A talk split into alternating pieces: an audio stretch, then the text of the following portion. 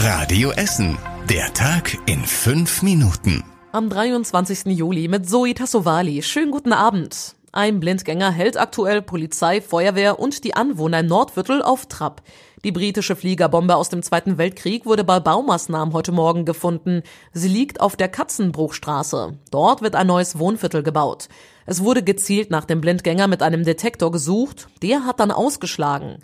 Der Blindgänger liegt laut der Stadt sechs Meter tief und hat einen Langzeitzünder. Bedeutet, er muss noch heute gesprengt werden. Die Vorbereitungen dazu können aber sehr lange dauern, heißt es. Aktuell laufen sie noch zum Produktionsschluss dieses Podcasts.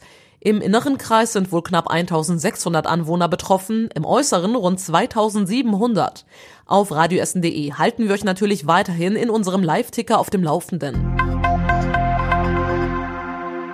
Nach knapp zwei Monaten gibt es bei uns in Essen wieder einen Corona-Toten. Ein 53-Jähriger ist in der Uniklinik in Holsterhausen an oder mit Covid-19 gestorben. Damit sind nun 42 Essener im Zusammenhang mit Corona gestorben.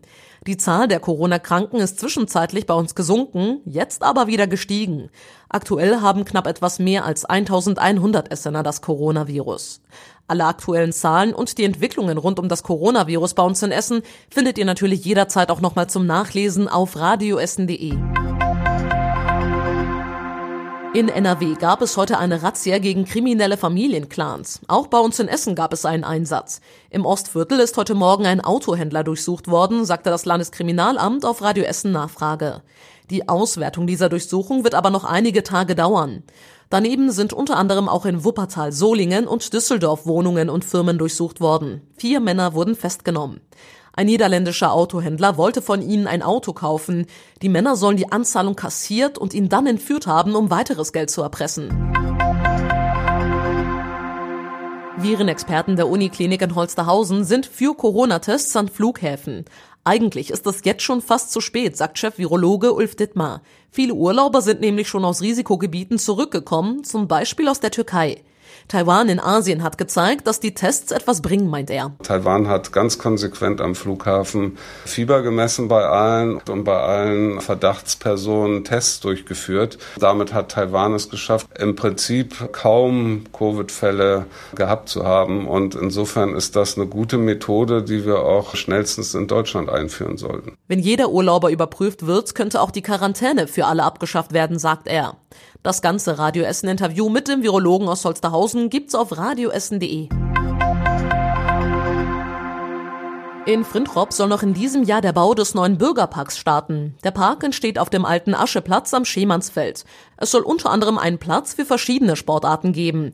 Dazu kommen ein Fitnessparcours für Behinderte, ein Spielplatz, Bänke und Liegewiesen.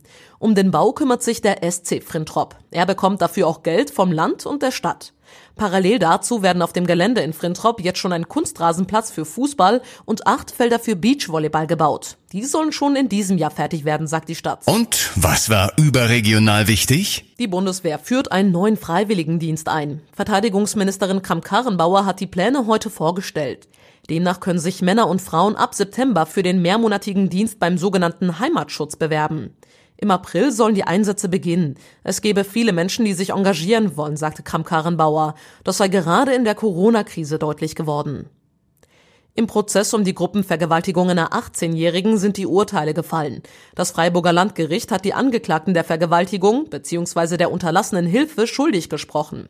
Acht von ihnen haben Haftstrafen zwischen drei und fünfeinhalb Jahren bekommen, zwei weitere Bewährungsstrafen. Der elfte Angeklagte wurde freigesprochen. Und zum Schluss der Blick aufs Wetter. Heute Nacht gibt es wieder viele Wolken. Es könnte zwischendurch auch vielleicht mal etwas regnen. Die Werte sinken auf 15 Grad, es wird also wieder etwas kühler. Und die nächsten aktuellen Nachrichten bei uns aus Essen gibt's natürlich morgen früh wieder ab 6 Uhr hier bei Radio Essen. Euch jetzt allen aber erstmal einen entspannten und ruhigen Abend. Bis morgen. Das war der Tag in fünf Minuten. Diesen und alle weiteren Radio Essen Podcasts findet ihr auf radioessen.de und überall da, wo es Podcasts gibt.